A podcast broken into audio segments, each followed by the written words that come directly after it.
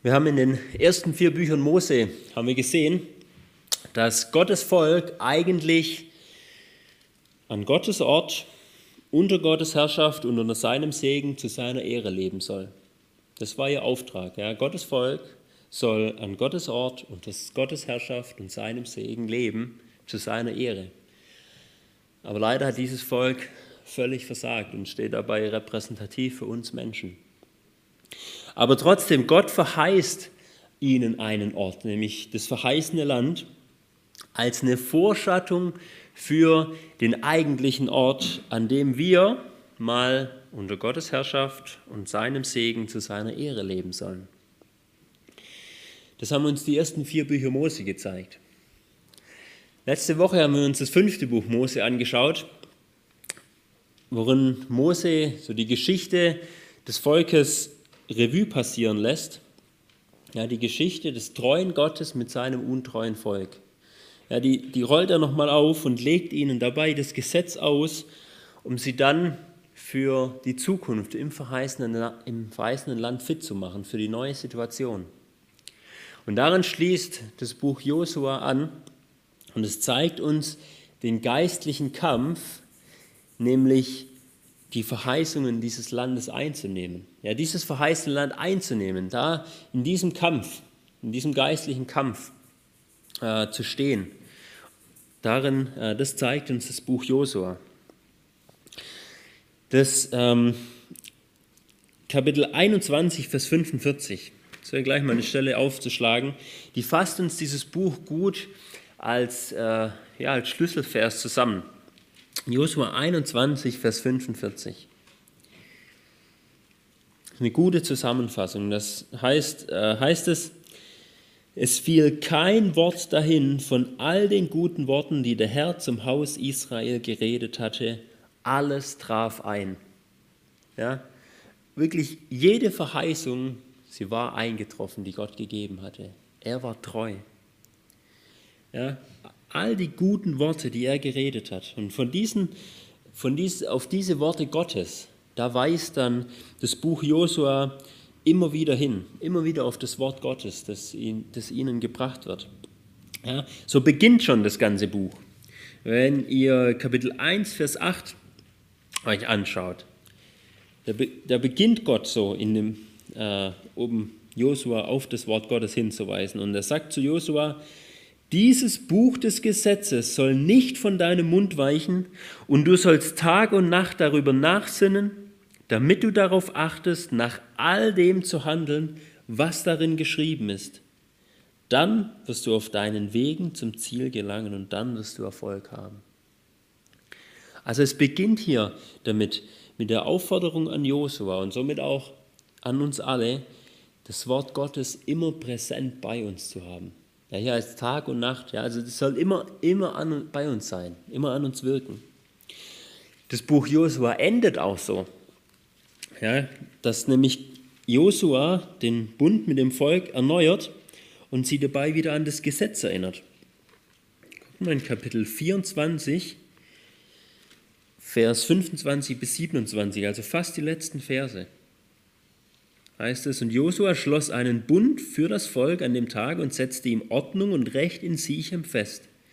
Und Josua schrieb diese Worte in das Buch des Gesetzes Gottes und nahm einen großen Stein und richtete ihn dort auf unter der Terebinte, die bei dem Heiligtum des Herrn steht.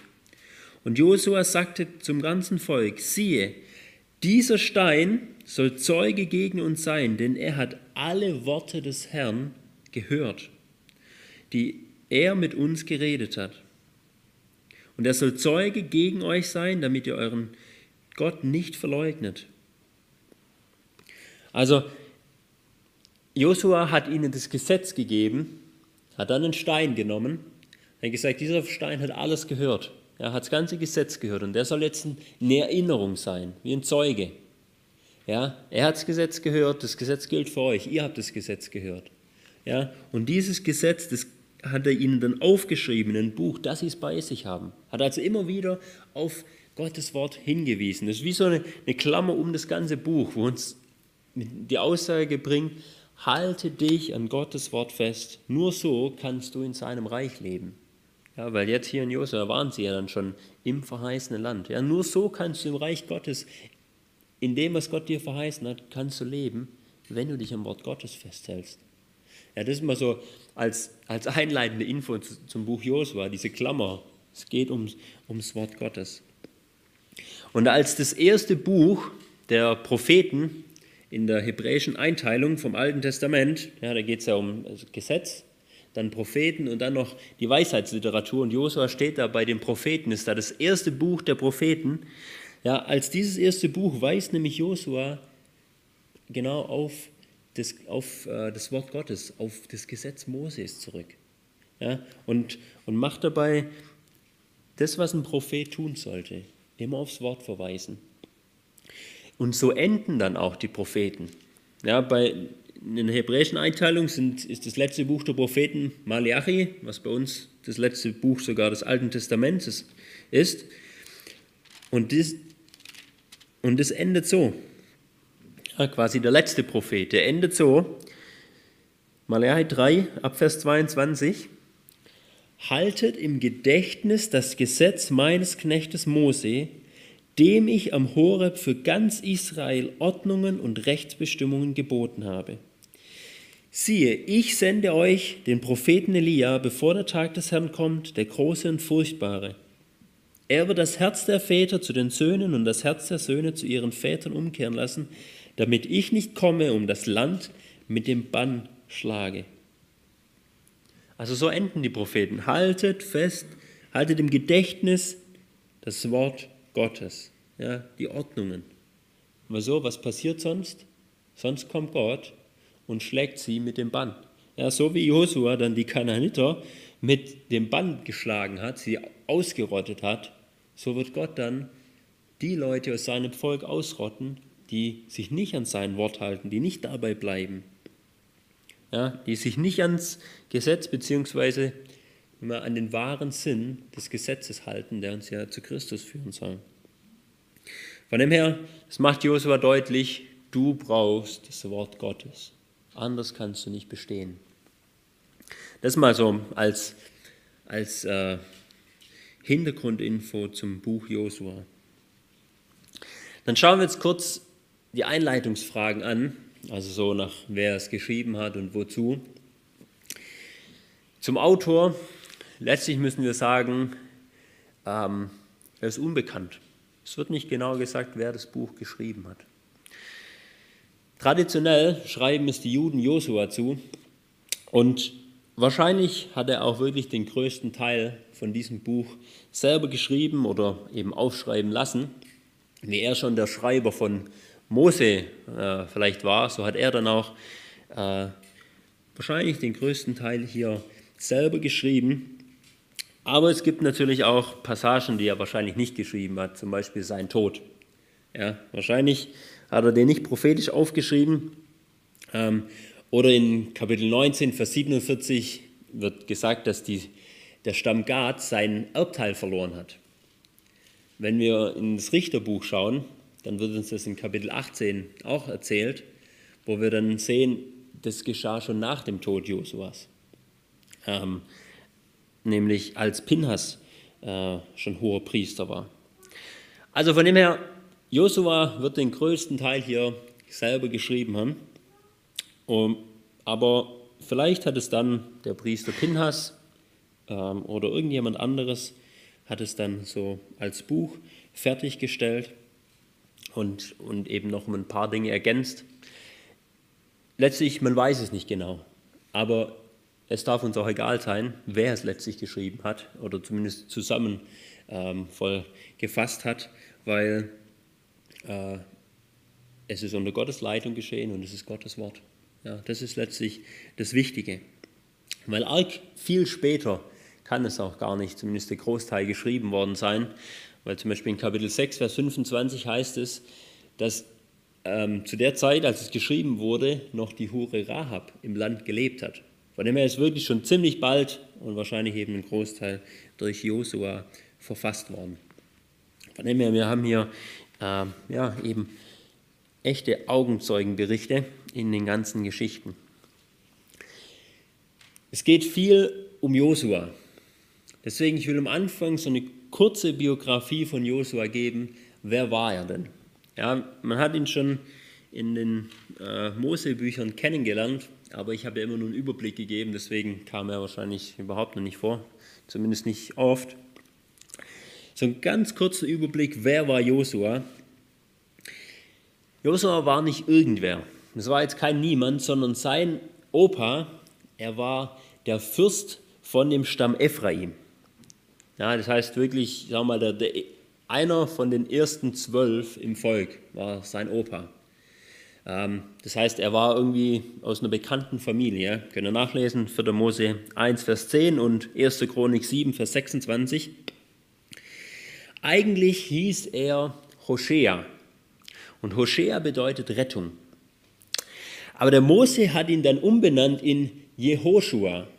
Also hat einfach nur ein Je davor gehängt, was äh, für den Namen ähm, Jahwe steht. Und somit heißt jetzt sein Name Jahwe ist Rettung. Ich weiß nicht, was sich Mose dabei gedacht hat, aber ich könnte mir vorstellen, dass er gesagt hat, Rettung kommt durch Jahwe, nicht durch äh, Hoshea, nicht durch Josua. Ja? Nicht du bist die Rettung, Josua, aber die Rettung kommt durch Jahwe, durch ihn kommt sie. Und da sehen wir ihn auch mit seinem Namen schon gleich als so ein, ein, ein Typus, so eine Vorschattung auf unseren Herrn Jesus, ja, der hebräisch ja genauso heißt. Er heißt Jeshua. Ja, so wie äh, eben der gleiche Name wie Josua, wie Jehoshua. Ja, nur durch unsere, unsere Übersetzungsvarianten ist das ein bisschen äh, verschieden.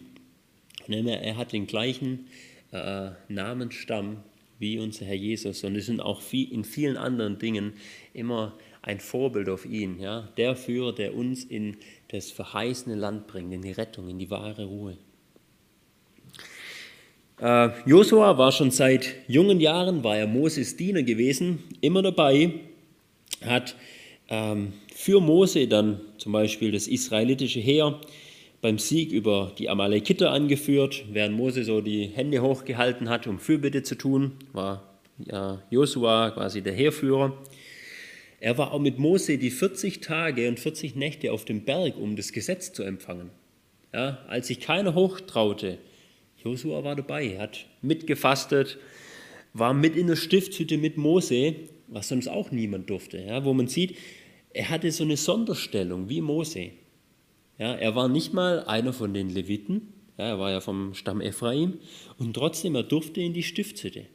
Er hatte sogar in dem Sinn eine höhere Stellung wie der hohe Priester Aaron. Wirklich auch wie so, so, eine, so eine Sonderstellung, wo es auch schon zeigt, wie er ja, so ein Bild von seinem Herrn Jesus ist. Und als Gläubiger hatte er natürlich auch den Heiligen Geist. Können wir nachlesen in 4. Mose 27, Vers 18. Und auch wenn er ja, so den Geist schon in sich hatte, er bekommt ihn nochmal extra für dieses Amt, das er dann bekommt, als der Anführer bekommt er nochmal extra die Ausrüstung mit dem Geist, um wirklich auch das, diesen Dienst machen zu können. Er war derjenige, der mit Kaleb als einziger Gott vertraut hat von den zwölf Kundschaftern. Und deswegen durfte auch er mit Kaleb allein von dieser Generation ins Land hinein. Und wir sehen so im kurzen, Josua war wirklich ein tiefgläubiger Mann, der Gott kannte und den Mose auch zum neuen Führer für das Volk so äh, herangezogen hat. Aber wahrscheinlich war er auch ein bisschen ein ängstlicher Typ. Und gleich im ersten Kapitel von Josua wird viermal zu ihm gesagt, Josua, sei mutig und stark. Und auch schon im fünften Buch Mose hieß es auch schon zweimal zu ihm, Josua, sei mutig und stark. Weil er einen tiefen Glauben hatte er, aber wahrscheinlich doch immer ein bisschen mit Ängstlichkeit zu kämpfen. Aber Gott ermutigt ihn. Dann noch grob mal zum, zum Inhalt. Auf, auf was kann man ein bisschen achten, wenn man dieses Buch durchliest? Ähm, eigentlich in allem geht es um die Einnahme des verheißenen Landes. Aber in verschiedenen Facetten äh, geht es eben um diese Einnahme. Gleich mal die, die erste Facette. von der Einnahme des Landes ist, dass man die Verheißungen einnehmen soll. Ja, nimm die Verheißungen ein, die Gott dir gegeben hat. Gott hatte nämlich schon dem Abraham in 1. Mose 12, hat er ihm schon dieses Land verheißen, ja, dass er das mal besitzen wird. Von dem her, da stand eine Verheißung. Aber bisher hat es noch niemand von Abraham oder seinen Nachkommen verheißen. Und auch nach dem Auszug aus Ägypten hat, Gott, hat, hat Israel hat nicht an die Verheißung geglaubt. Sie haben Gott einfach nicht geglaubt. Und deswegen mussten sie 40 Jahre eine Ehrenrunde drehen in der Wüste, eben zum Gericht über diese ungläubige Generation und auch zur Erziehung für die neue Generation. Weil diese neue Generation, die sollte jetzt die Verheißung einnehmen. Ja, ihnen wollte Gott es geben. Die, diese Verheißung, die er schon lange, lange verheißen hat, er wollte es geben. Und darum geht es dann ganz konkret im Buch Josua. Nimm die Verheißung ein, die Gott dir schon gegeben hat. Guck mal nur in, in Kapitel 1, Vers 3. Erinnert Gott nochmal an die Verheißung und sagt, jeden Ort, auf den eure Fußsohle treten wird, euch habe ich ihn gegeben, wie ich zu Mose geredet habe.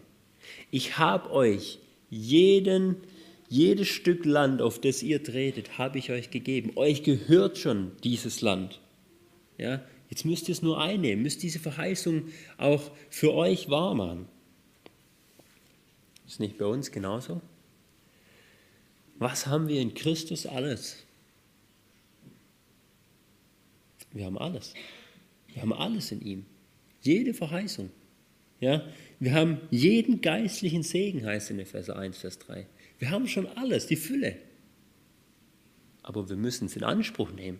Ja, wir müssen diese Verheißungen einnehmen. Das zeigt uns ganz stark das, das Buch Josua auf. Ja, was, was damals dann bei Israel war und, und wo, wo ähm, ja, man auch sieht, wenn sie das getan haben, wie Gott auch dazu steht und diese Verheißungen wahr macht. Und wenn sie es nicht getan haben, auch die Folgen davon. Ja, als, als Vorbild für uns ist das geschrieben, dass wir auch unsere Verheißung einnehmen, weil Gott dann großen Segen gibt. Aber es wird auch Folgen haben, wenn wir es nicht tun. Also, dass Israel genau das in Anspruch nehmen sollte.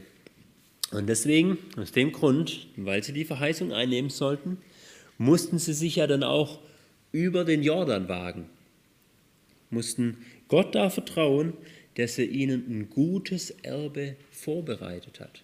Die kannten ja dieses Land nicht. Sie kannten es aus Erzählungen. Ja, mal von den Kundschaftern, die vor 40 Jahren drüben waren. Von dem her, sie hatten so grob eine Ahnung, aber sie waren noch nie da gewesen. Aber sie mussten Gott vertrauen, dass er eine gute Verheißung für sie hat, ein gutes Erbe ihnen gibt. Von dem her ist das verheißene Land ähm, ist eigentlich so ein Bild für das wahre Land, für, für den Himmel, für die wahre Ruhe, in die wir, wir mal eingehen dürfen. Ja, wo wir jetzt gerade in der Wüste hin, hin sind, äh, in der Wüste auf der Pilgerschaft sind, hin in das verheißene Land, in die ewige Ruhe bei unserem Herrn. Das ist eigentlich dieses, ähm, ja, das Bild von dem Land. Aber eben wie jedes irdische Bild ist es nicht immer äh, ganz das Wahre, ja, nicht immer ein perfektes Bild. Und deswegen müssen sie, müssen sie auch dieses Land mit Kampf einnehmen. Ja, wir müssen es nicht, weil unser Herr Jesus hat schon diesen Kampf für uns gekämpft. Wir müssen nicht äh, in, in dieses Land mit Kampf hineintreten. Bis wir dort sind, ist es ein Kampf. Aber hineintreten und dort noch irgendwelche Feinde besiegen, das müssen wir nicht. Ähm, das heißt nicht, ähm, ja, das, äh, quasi ein, ein perfektes Bild darauf. Aber in dem ist es uns dann ein weiteres Bild. Einmal für den Himmel, aber noch ein weiteres Bild, nämlich auch das Bild für unser jetziges Leben.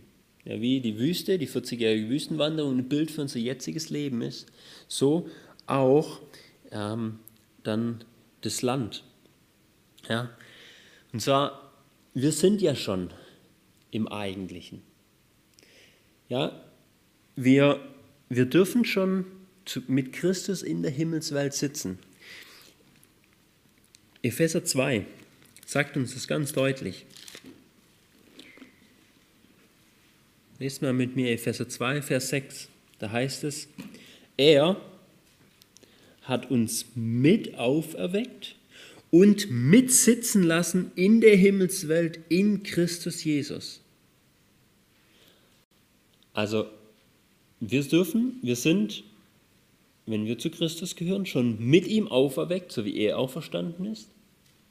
Und er hat uns schon jetzt mitsitzen lassen dort in der Himmelswelt. Ja, Christus ist in den Himmel aufgefahren und wir sind in Christus, also sind auch wir in der Himmelswelt, wenn wir zu Christus gehören.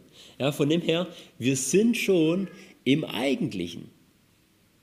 Wir sind schon im verheißenen Land. Das, ähm, das ist bei uns genauso. Aber wir sind halt irgendwie doch noch nicht so ganz da. Gell? Wir, es fehlt noch irgendwie was. Wir sind noch irgendwie in so einer Zwischenzeit. Ja, das, was man dann immer wieder das schon jetzt und noch nicht nennt. Ja, wir sind schon in Christus, also im Himmel, im, im eigentlichen Land, aber irgendwie noch nicht so vollständig. Ja, mit unserem Körper werden wir es eben erst sein, wenn die Entrückung ist oder wenn wir sterben. Von dem her, dieses, dieses schon jetzt und noch nicht, das bringt dann ja, Spannungen bei uns, weil wir eben in so einer Zwischenzeit sind, wir müssen aktiv den geistlichen Kampf kämpfen und die Verheißung äh, ja, wahrzumachen und wirklich dann im Segen Gottes, im verheißenen Land uns behaupten zu können. Und trotzdem dürfen wir schon da sein. Ja? Und auf der anderen Seite ist es Kampf.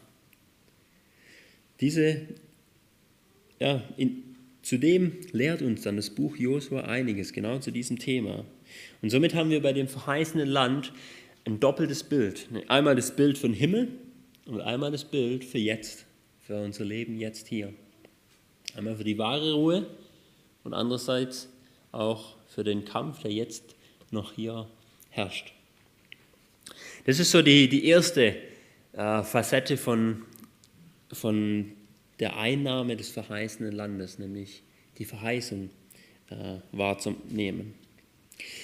Die zweite äh, Facette ist die, zwischen der Verheißung, die Abraham bekommen hat, und der Erfüllung, da war einiges an Zeit vergangen.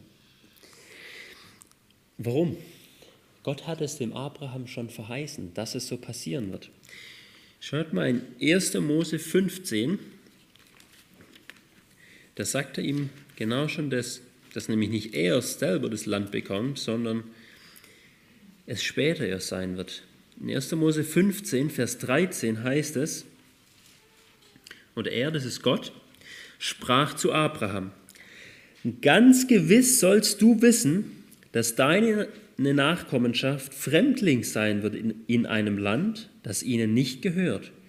Und sie werden ihnen dienen und man wird sie unterdrücken 400 Jahre lang. Also die äh, Sklaverei in Ägypten.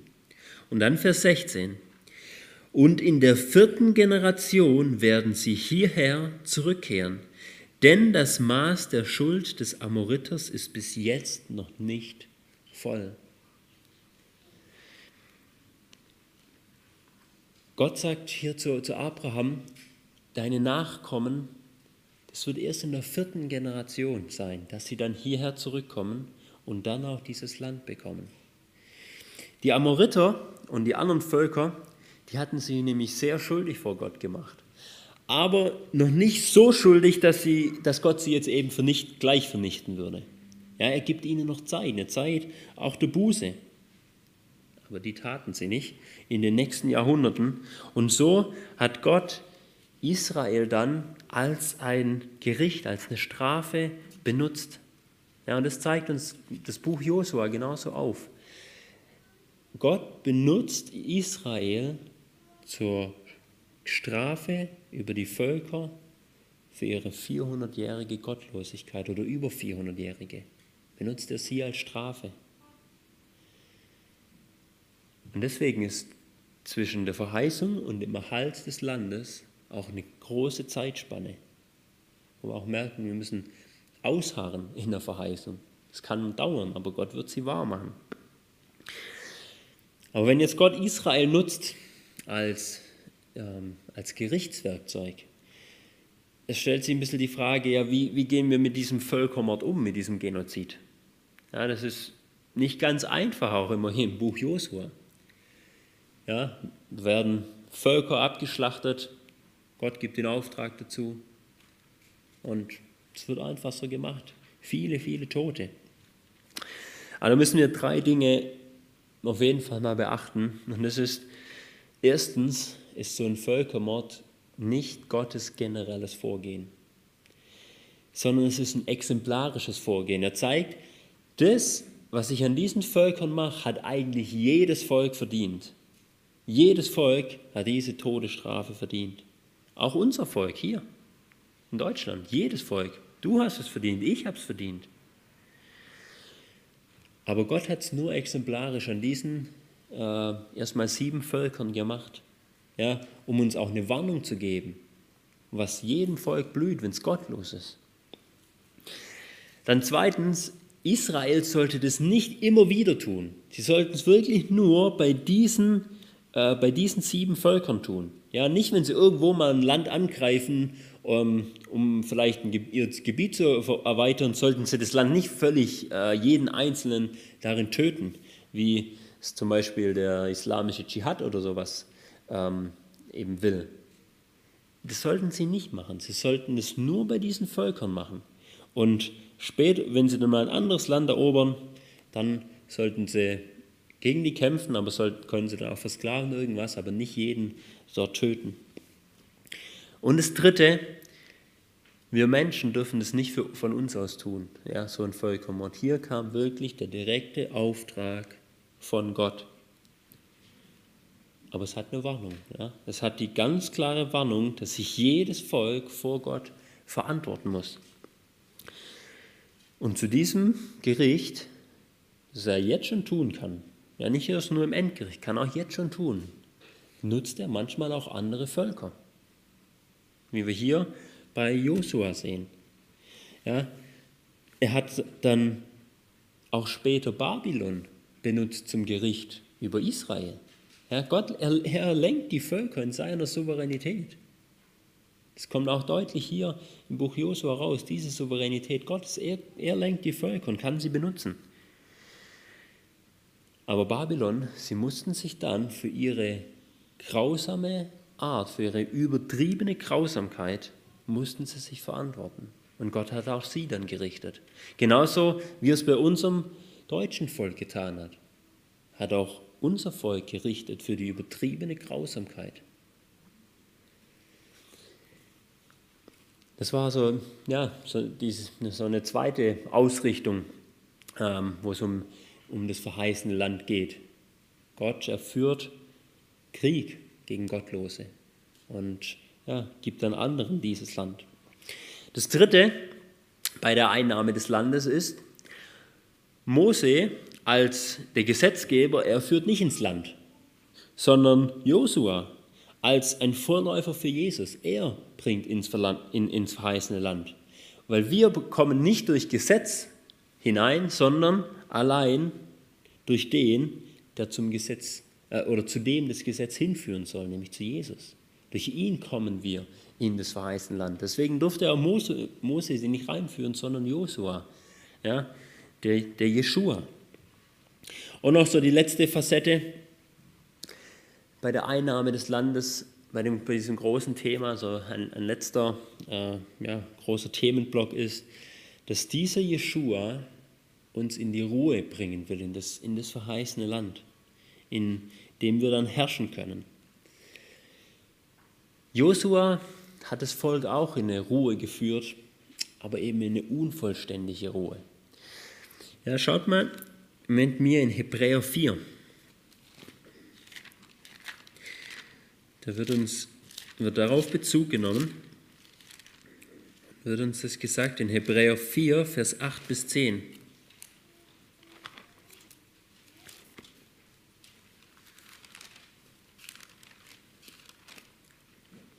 heißt es, denn wenn Josua sie in die Ruhe gebracht hätte, würde er, das ist Gott, würde er danach nicht von einem anderen Tag geredet haben. Also bleibt noch eine Sabbatruhe dem Volk Gottes übrig. Denn wer in seine Ruhe eingegangen ist, der ist auch zur Ruhe gelangt von seinen Werken, wie Gott auch von seinen eigenen. Bei Jesus kann man in die wahre Ruhe kommen, weil man dann von seinen eigenen Werken ausruhen kann. Ja? Und das kann man schon im Hier und Jetzt, weil wir dann eben schon im verheißenen Land, in dieser wirklichen Ruhe sind. Deswegen können wir auch jetzt schon ausruhen von unseren Werken, von den Werken, dass wir eigene Leistung vor Gott bringen müssen. Weil wir dürfen, wir, oder wir sind jetzt schon in der wahren Ruhe. Auch wenn wir noch viel Kampf haben, wir sind jetzt schon in der wahren Ruhe, in die Josua das Volk nicht führen konnte. Ja, weil es eben das irdische Land war. Es war auch eine Ruhe, aber eben ähm, ja, eine irdische, die auch schnell wieder zerbrechlich war. Also Jesus, er bringt uns zur Ruhe und er hilft uns dann auch, unsere Feinde, das sind unsere, unsere Sünden, die zu besiegen, in, äh, im Hier und Jetzt. Und da zeigt uns das Buch Josua auf, dass wir eben diese Verheißung, die wir haben, wahrnehmen müssen und diese Sünde bei uns dann auch nicht tolerieren dürfen, wie es leider Israel immer wieder getan hat. Also das so zum Inhalt, worum es grob geht. Schauen wir uns noch kurz die Gliederung an und dann machen wir so einen kurzen äh, Durchflug durch das Buch, der gar nicht so lang ist, weil die meisten Geschichten sind ja sehr bekannt. Ihr seht hier die Gliederung. Eigentlich das Buch kann man ganz einfach in zwei Teile gliedern, nämlich die auch noch gleich groß sind. Vers 1 bis 12 geht es um die Landnahme und Vers 13 bis 24 dann um die Landverteilung. Und diese beiden Blöcke kann man wiederum in jeweils zwei einteilen. Es geht nämlich einmal um die Vorbereitung ähm, für den Eintritt ins verheißene Land. Das sind dann die ersten fünf Kapitel. Und dann wird eben diese äh, Landnahme ausgeführt. Ja, da geht es dann um die Eroberung des verheißenen Landes in Kapitel 6 bis Kapitel 12. Im zweiten Teil ist es genau andersrum. Ja, da wird die Landverteilung, die wird zuerst ausgeführt, ähm, also wird äh, in Kapitel 13 bis 22 und dann wird nicht mehr vorbereitet, sondern nachbearbeitet, äh, nachbereitet. Und zwar geht es um eine Ermahnung zum Festhalten am verheißenen Land. Das ist dann Kapitel 23 und 24. Man sieht also, äh, dass es ziemlich symmetrisch aufgebaut ist, das Buch. Zuerst Vorbereitung, dann Ausführung, dann Wiederausführung und Nachbereitung. Die Ausführung, die habe ich jeweils noch ein bisschen mehr untergliedert, nämlich vom ersten Teil die Ausführung Kapitel 6 bis Kapitel 8 geht es um die Eroberung im Landesinneren. Ja, also Israel ist erstmal so grob in die Mitte des Landes einmarschiert, hat dort alles erobert. Dann sehen wir Kapitel 9 und 10, dass sie sich dann in den Süden wenden, dort alles erobern. Und dann noch Kapitel 11, die ersten 15 Verse, dass sie dann den Norden erobern. Und dann der Rest voll, Kapitel 11, Vers 16 bis 12, Vers 24 ist dann so eine Zusammenfassung von den Eroberungszügen. Ja, also wenn ihr mal Buch Josua lest, könnt ihr das so grob drin haben, die sind mitten ins Land rein, dann sind sie im Süden, dann im Norden und dann wird es alles nochmal so zusammengefasst. Dann hat man schon mal so einen groben, wenn man die ganzen Ortsnamen liest, hat man nicht immer gleich den Atlas nebendran. Dann beim zweiten Teil, die Ausführung von der Landverteilung, ist Kapitel 13, äh, geht es um uneroberte Gebiete, ihnen Gott sagt, Leute, hier ist noch was unerobert. Und er gibt noch weitere Anweisungen. Und dann, Kapitel 14 bis Kapitel 19, wird das Westjordanland wird erobert.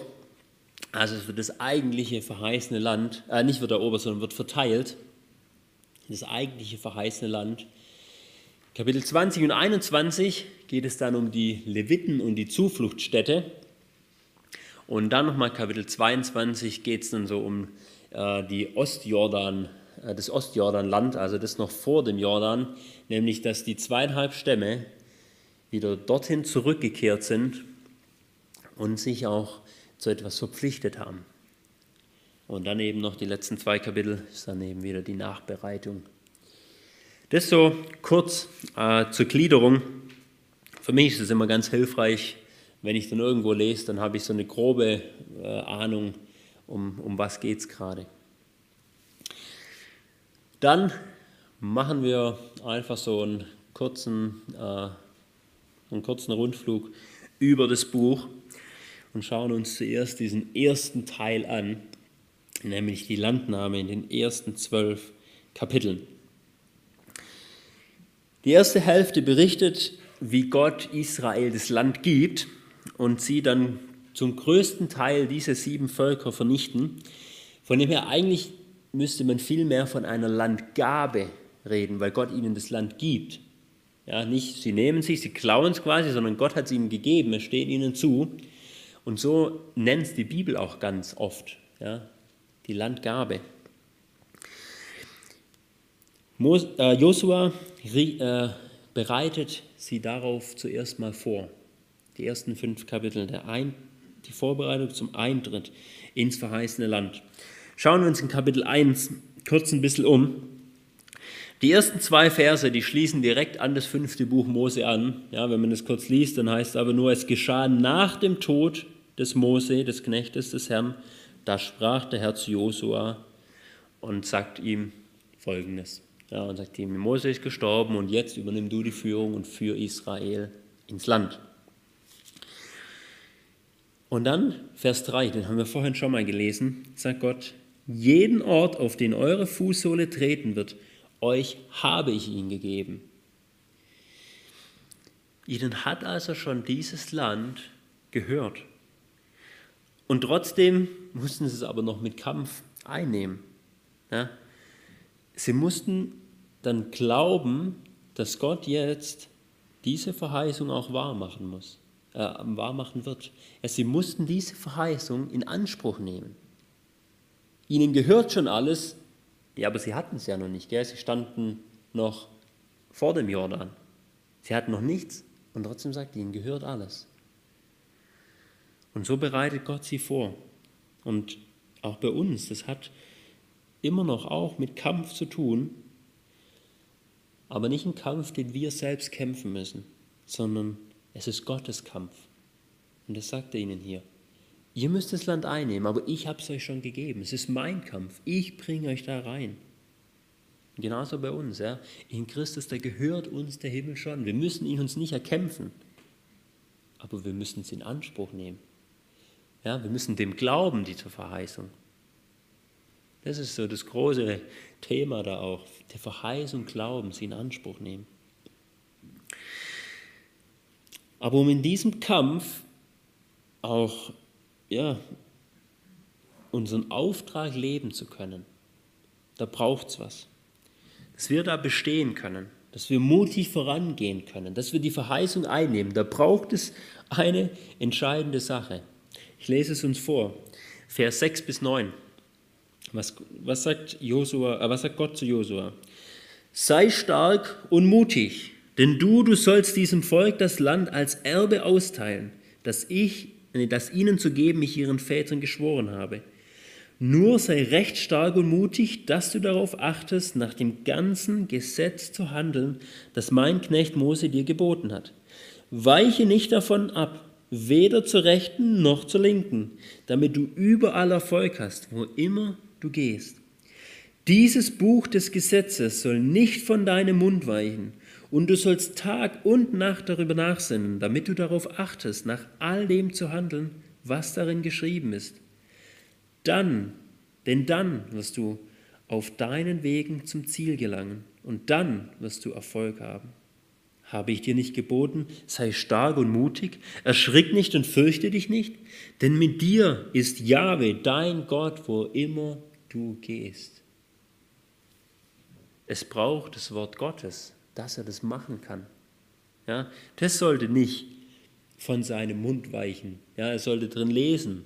Er sollte es vielleicht auch vor sich hin sagen, sollte andere mit dem Wort Gottes ermutigen.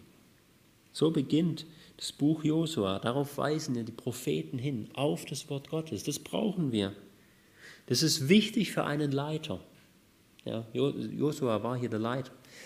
Aber nicht nur für Gemeindeleiter ist es wichtig, ja, sondern für jeden Christen. Weil jeder Christ wird irgendwo ein Leiter sein. Das kann ganz einfach daheim in der Familie sein. Ja, das kann der Vater der Familie sein, der die ganze Familie leitet. Das kann die Mutter sein, die ihre Kinder leitet. Das kann sein, wenn man gar keine Familie hat. In irgendeinem, irgendeinem Umfeld schickt Gott einen, wo man dann ihn repräsentieren soll und zu ihm hinleiten soll. Von dem her, es geht jeden Einzelnen hier an, nicht nur irgendwelche großen äh, Leiter oder in der Gemeinde oder was weiß ich, wirklich jeden Einzelnen. Ja, das Beispiel der Familie. Du kannst deine Familie nur ins verheißene Land führen, wenn ja, du das Wort Gottes hast, wenn, wenn, wenn es bei dir darum geht. Das muss deine Ausrichtung sein.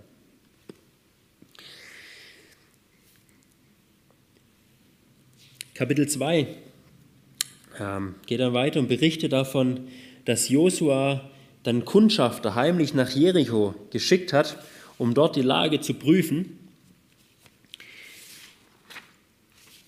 Die haben sich dann bei einer Hure namens Rahab versteckt. Wahrscheinlich haben sie gedacht, ja, dort fällt es nicht auf.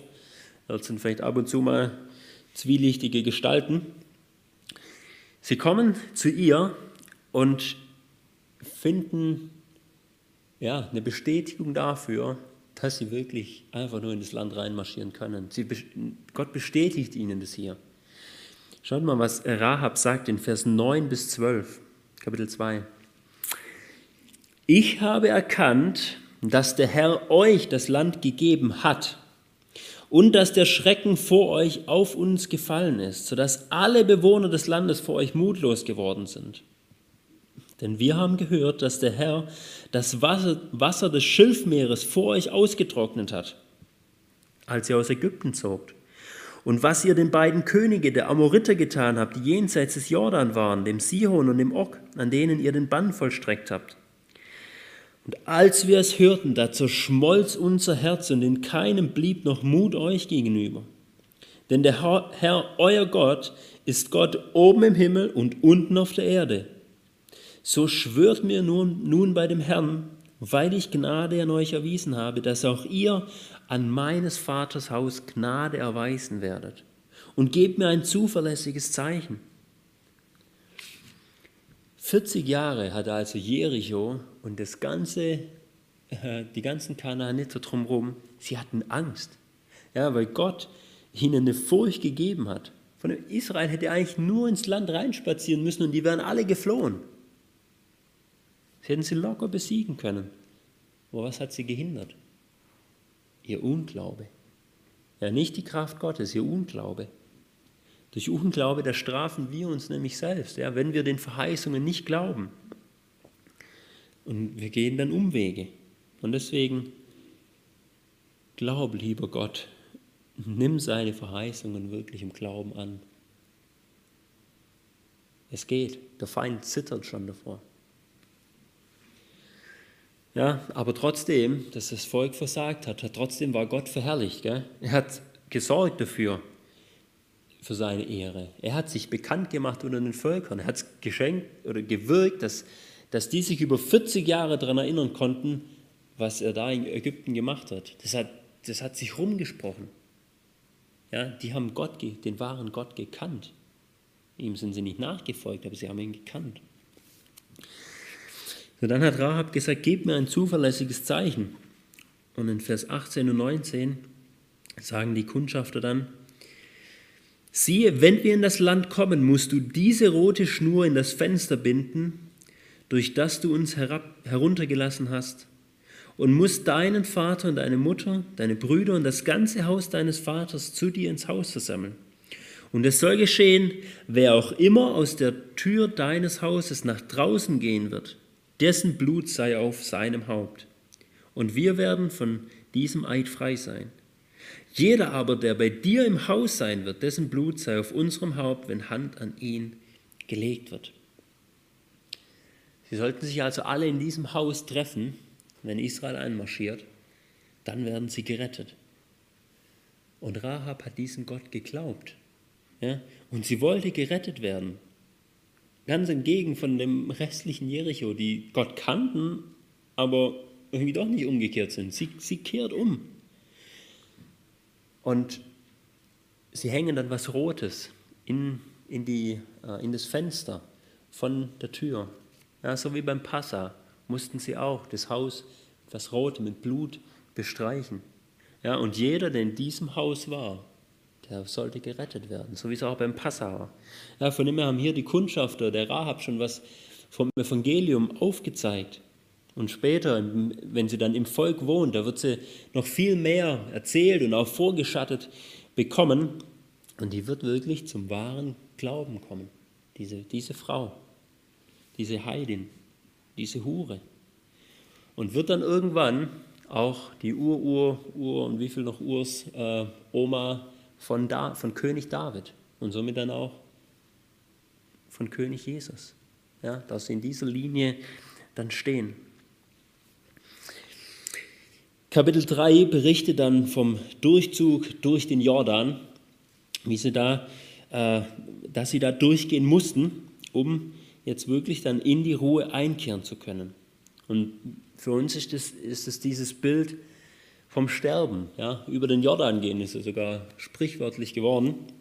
Ja, dass wir sterben, um ins ewige Verheißene dann zu kommen. Aber bei Israel hat dann dieses Bild hier nicht geendet, ja, von Erlösung aus Ägypten, Heiligung in der Wüste und dann eben dem ewigen Leben.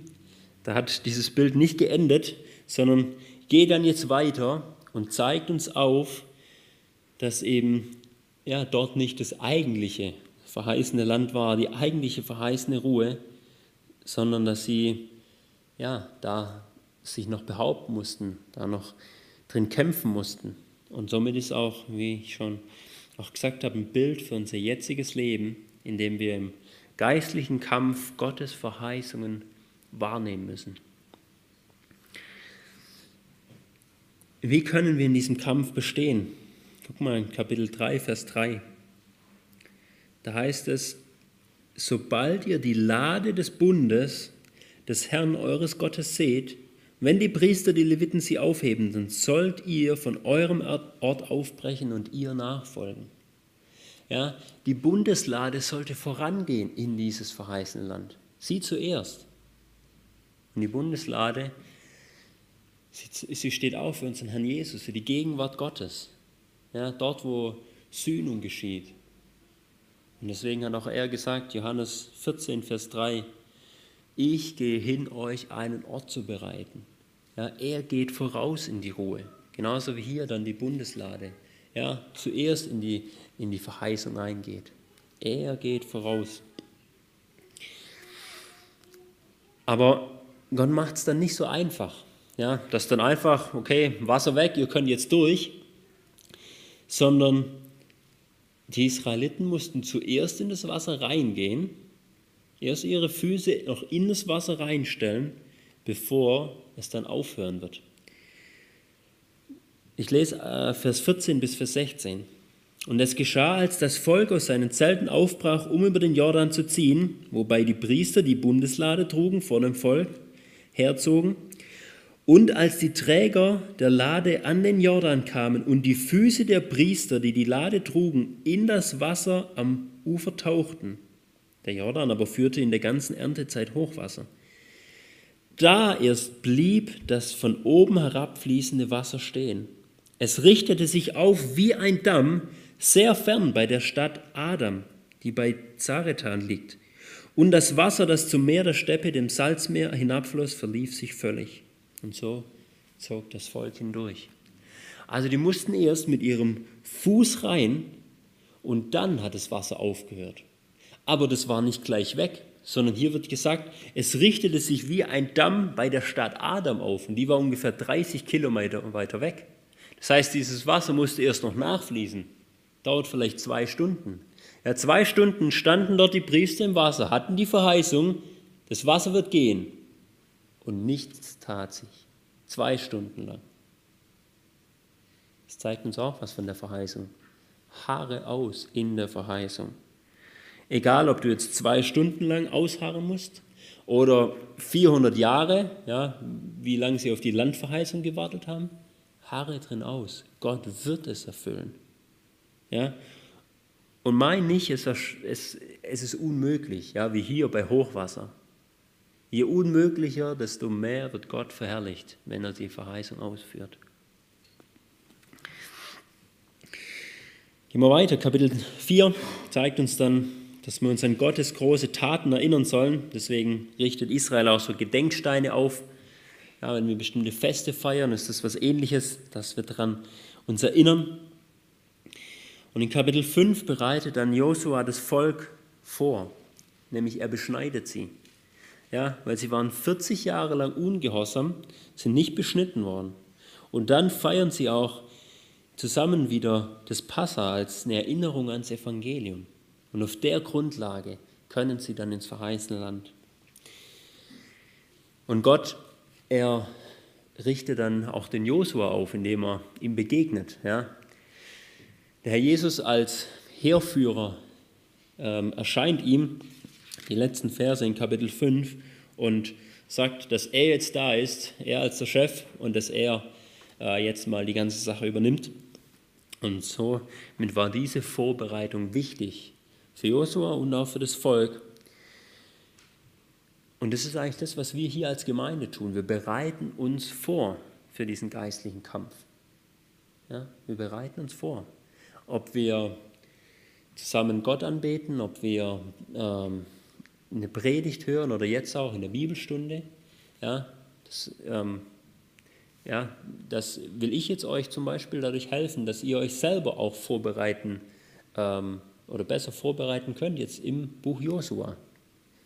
Dass alles dem Ziel dient, für den geistlichen Kampf uns vorzubereiten. Dann kommen die Ausführungen von der Eroberung des verheißenen Landes, Kapitel 6 bis 12. Da will ich aber nur ganz kurz ähm, äh, nur dazu sagen, alles sollte gebannt werden, ja, sollte mit dem Bann belegt werden. Das heißt, alles, was lebt, soll umgebracht werden. Alles Gottlose ausradiert werden. Und die Beute, die sollte dann Gott gehören. Ja, das war wirklich das Gericht für die Gottlosigkeit der Völker. In dem Ganzen sehen wir aber auch immer wieder viel Gnade. Äh, schaut mal in Josua 6, Vers 23. Ja, da bannen sie ja dann Jericho. Alles wird umgebracht. Aber wer glaubt, der wird gerettet. Vers 23 heißt es, da gingen die jungen Männer, die Kundschafter hinein und führten Rahab und ihren Vater und ihre Mutter und ihre Brüder und alles, was zu ihr gehörte, hinaus. Alle ihre Verwandten führten sie hinaus. Ja? Rahab hat es vielen erzählt. Kommt, hier werdet ihr gerettet, hier findet ihr Rettung. Kommt in dieses Haus. Und viele sind gerettet worden. Viele haben noch geglaubt und sind umgekehrt. Kapitel 7 und 8 lesen wir dann was auch von Gemeindezucht wegen dem Achan, ja, der von dem Gebannten genommen hat und dann selber zum Bann wurde, wo wir sehen, dass auch in der Gemeinde Sünde ausgerottet werden muss und keine Sünde sein darf und wir eine Gemeindezucht üben müssen. Und dann, Kapitel 9 und 10, nachdem sie also die Mitte erobert haben, gehen sie dann in den Süden runter und da begegnen ihnen gleich eine List, nämlich äh, die Gibeoniter, die verkleiden sich als Wanderer von weit her und sagen, wir haben gehört, dass Gott hier, mächt, hier Mächtiges wirkt ähm, wir wollen bei, zu euch gehören. Aber eigentlich haben sie nur ein paar Kilometer weiter gewohnt, ja, waren von diesen Völkern. Und Josua schließt einen Bund mit ihnen, weil er nicht Gott gefragt hat. Ja, und so hat sich eine Sünde in das Volk eingeschlichen. Und als sie es mitbekommen haben, da konnten sie es nicht mehr ändern. Sie haben einen Bund mit ihnen geschlossen, den sie nicht brechen durften. Saul hat später diesen Bund gebrochen und es hat äh, Todesopfer unter seinen Nachkommen gekostet. Von dem her, pass auf, wo sich Sünde bei dir einschleichen will. Dann Kapitel 10 berichtet noch so detailliert vom Kampf und auch von Gottes Hilfe ja, mit den Hagelsteinen oder dass mal die Sonne stehen blieb, ja, diese ganzen äh, großen Wundegeschichten. Aber ab Kapitel 28 wird es dann nur noch so zusammenfassend berichtet, einfach, dass Gott geholfen hat, einen großen Sieg gegeben hat. Dann noch in Kapitel 11 gehen sie, äh, erobern sie den Norden und ab Vers 16 wird es dann einfach nochmal komplett dieser Sieg zusammengefasst. Und es bringt uns noch kurz zum Schluss zum zweiten Teil, nämlich der Landverteilung. Ab Kapitel 13. Josua hat das Volk noch vor dem Jordan ausgerichtet, vorbereitet und dann hat er alles ausgeführt. Jetzt bei der Landverteilung, da wird es zuerst ausgeführt und dann wird nochmal das Volk ausgerichtet auf die Zeit danach. Ja, in, in Kapitel 13 werden uns dann uneroberte Gebiete aufgezeigt. Sie haben so sechs bis sieben Jahre lang gekämpft. Ja, das Ganze, was uns in den ersten zwölf Kapiteln berichtet wird, sind so circa sechs bis sieben Jahre. Und in der Zeit haben sie fast alles eingenommen. Ja, sagen wir so, die haben sie, die Völker äh, vernichtet. Aber so einzelne kleine ähm, Gruppen, die konnten sich noch halten. Es waren nicht alle äh, völlig vertrieben oder ausgerottet, aber jetzt wollte Josua das verteilen und dann sollten die Stämme, jeder in seinem Gebiet, dort die Leute voll ausrotten oder vertreiben. Ja, da musste jetzt nicht mehr das große Heer kommen, weil das hat jetzt seine Aufgabe erledigt. Das wird uns in Kapitel 13 berichtet, dass sie grob das Land unterworfen haben und nur noch so ein paar Stellen waren. Und dann wird das Land verteilt, ja, Kapitel 14 bis 19. Jeder bekommt sein Erbteil, ja, sein zugesichertes Erbteil. Ja, jedem wird sein Platz im Reich Gottes zugewiesen. Ja, ähnlich bei uns.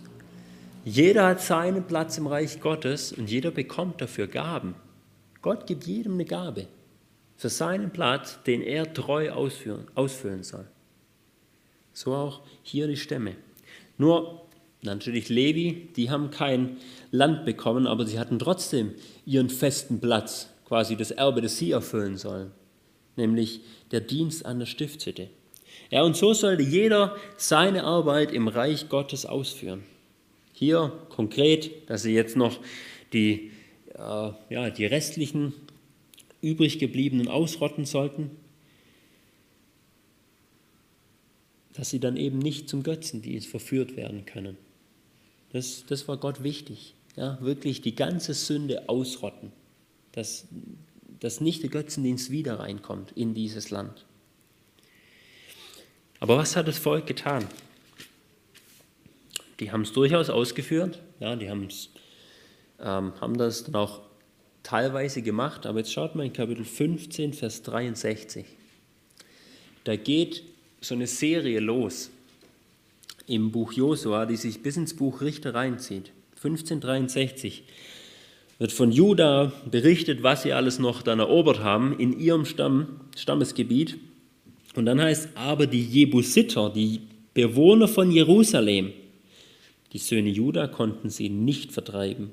Und die Jebusiter wohnten zusammen mit den Söhnen Juda in Jerusalem bis zum heutigen Tag. Also bis zu dem Tag, wo es aufgeschrieben wurde, haben sie das nicht einnehmen können. Sie taten es oft leider nicht an die einzelnen Stämme, haben die Verheißung nicht wahrgenommen. Ja? Und wenn wir jetzt weitergehen würden, Kapitel 16, Vers 10, ja, der Stamm Ephraim hat die Kanaaniter nicht ausgerottet. 17, 12, die Söhne Manasse konnten diese Städte nicht in Besitz nehmen. 19, 47, das Gebiet der Söhne Dan ging ihnen verloren. Ja, also sie haben diese Verheißung dann teilweise doch nicht wahrgenommen. Und im Richterbuch geht es weiter so, was sie alles nicht eingenommen haben. Und es wird uns die Folge aufgezeigt. Genau das ist nämlich passiert, vor, vor was Gott sie schützen wollte. Der Götzendienst kam wieder rein. Deswegen nimm die Verheißung wahr. Es ist immer wieder die gleiche Aussage. Ja, sei da nicht nachlässig. Dann Kapitel 20, 21 haben wir die Zufluchtsstätte, die ja schon bei, in Mose, im Buch Mose bestimmt wurde, aber jetzt nochmal daran erinnert wurde. Alle Zufluchtsstätten waren Levitenstätten, ja, die so im Land verteilt waren, dass sie das Volk dann auch lehren konnten. Und wir haben hier ja, wieder die schöne Aussage vom Evangelium her. Wenn du Zuflucht brauchst, dann flieh zum Priester. Ja, flieh zu den Leviten, zu den Priestern. Geh zu ihnen. Flieh zu deinem hohen Priester, zum Herrn Jesus. Dort ist Zuflucht. Im Groben hat ja, das Volk Israel ja die Verheißung wahrgenommen, wenn sie es auch in einzelnen Punkten nicht getan haben. Und dann bekommen sie dadurch einen Segen, nämlich als Folge des Gehorsams. Gott erfüllt die Verheißung. Schaut mal Kapitel 20, Vers 43 bis 45. Da heißt es, so gab der Herr Israel das ganze Land, also das ist diese groß, grobe Eroberung, das ganze Land, das er ihren Vätern zu geben geschworen hatte. Und sie nahmen es in Besitz und wohnten darin. Und der Herr verschaffte ihnen Ruhe ringsrum, ganz wie er ihren Vätern geschworen hatte. Und keiner von allen ihren Feinden hielt vor ihnen stand. Alle ihre Feinde gab der Herr in ihre Hand. Und es fiel kein Wort dahin von all den guten Worten, die der Herr zum Haus Israel geredet hatte. Alles traf ein. Gott hat die Verheißung erfüllt. Nichts bleibt wirklich unerfüllt. Nur leider hat diese Ruhe nicht lange angehalten, weil Israel es dann im Kleinen nicht bis zum Ende ausgeführt hat. Ja, die große Verheißung haben sie eingenommen, aber nicht die kleinen. Kapitel 22 haben wir dann noch die Rückkehr von den zweieinhalb Stämmen, die ja nicht im verheißenen Land bleiben wollten, aber irgendwie doch Anteil dran haben wollten, deswegen diesen Erinnerungsaltar gebaut haben, wegen dem es ja erstmal noch Ärger gab, aber dann okay war. Und dann kommen wir zu den zwei letzten Kapiteln, nämlich nochmal so eine Nachbereitung von dem Ganzen. Josua ermahnt sie nochmal zum Festhalten am verheißenen Land. Ja, er war alt geworden, er hat grob seinen Auftrag erfüllt, hat das Volk ins verheißene Land, in eine zeitliche Ruhe hineingebracht. Und jetzt in Kapitel 23 holt er sich nochmal die Ältesten aus dem Volk und richtet sie auf Gott aus. Ja, und er zeigt ihnen, wie könnt ihr im Land bleiben. Ja, er lehrt sie nochmal. Wir mal, was er in Vers 11 sagt, Kapitel 23. Wie könnt ihr im Land bleiben? so achtet um eures Lebens willen genau darauf, den Herrn, euren Gott, zu lieben. Achtet darauf, Gott zu lieben. So könnt ihr bestehen. Und das sollten die Ältesten weitergeben. Gott lieben. Aber er warnt sie dann auch ein, ganz deutlich, deutlich in den nächsten Versen. Wenn ihr das aber nicht tut, dann, dann wird es euch genauso gehen wie diesen Völkern. Dann werdet ihr nämlich ausgerottet werden. Also passt gut auf, weil Gott, er wird jede Verheißung erfüllen und er hat genauso verheißen, wenn du nicht an ihm bleibst, dann wird er Gericht über dich üben. Auch diese Verheißung gilt, auch wenn sie ähm, nicht so schön war für das Volk. In Kapitel 24 ruft er dann das ganze Volk zusammen, nachdem er erst nur die Ältesten zusammengerufen hatte. Und jetzt erneuert er den Bund mit dem ganzen Volk, zwischen ihnen und Gott, nachdem er ihnen nochmal die ganze Geschichte der Erlösung aufgezeigt hat. Ja, hat ihnen gezeigt, Gott hat alles getan. Ja, jetzt, jetzt lebt doch in diesem Bund mit ihm. Aber Josua weiß schon eine Sache, nämlich sie können das nicht. Sie werden es auch nicht. Guck mal Vers 19. Da sagte Josua zum Volk, ihr könnt dem Herrn nicht dienen, denn er ist ein heiliger Gott, er ist ein eifersüchtiger Gott. Er wird euer Vergehen und eure Sünde nicht vergeben. Er weiß schon ganz genau, wie das Volk ist. Das hat er schon Mose vorhergesagt im Lied Moses. Und trotzdem, das Volk, blieb, ja, so äußerlich blieben sie an Gott. Solange Josua gelebt hat, solange noch die Ältesten gelebt haben, blieben sie an ihm und waren in Ruhe. Erstes Buch äh, Richter zeigt uns dann den Absturz, die Folgen davon, dass sie nicht die Verheißung ähm, völlig eingenommen haben und sich dran, äh, ja, wirklich dem völlig geglaubt haben. Zusammenfassend. Das Buch Josua zeigt uns auf, dass wir einmal unsere Verheißungen kennen müssen und dann eben auch wahrnehmen sollen, weil Gott doch schon alles vorbereitet hat. Ja, er hat uns schon das ewige Leben, ja, das Land gegeben. Er hat alles getan. Und deswegen glaube. Glaube, dass du die Sünden und die Gottlosigkeiten in deinem Herzen, ja, wie bei Israel die Völker im Land. Glaube, dass du das ausrotten kannst, besiegen kannst durch den Heiligen Geist, nicht aus deiner Kraft. Ja, Judah hat es hier versucht und sie konnten die Jebusiter nicht vertreiben. Hätten sie es aus Gottes Kraft getan, hätten sie sie vertrieben. Ja, deswegen aus der Kraft des Heiligen Geistes kannst du deine Feinde bei dir im Leben ja, die Sünde kannst du besiegen. Du kannst die Sünde ausrotten. Ja, nie vollkommen hier in unserem Leben. Aber wir können und sollen in dieser Heiligung leben. Ja, diese Verheißung einnehmen. Auch wenn uns das manchmal wie Riesen vorkommt. Ja, wie in diesem Land, wo große Menschen gelebt haben. Große Sünden. Aber Gott ist stärker. Nimm diese Verheißung in, in, äh, in, in Anspruch, glaube. Und dann rotte ganz konsequent durch den Geist Gottes alles aus, was dich zur Sünde verführen kann. Rotte das aus. So wie Israel hier alles ausrotten sollte.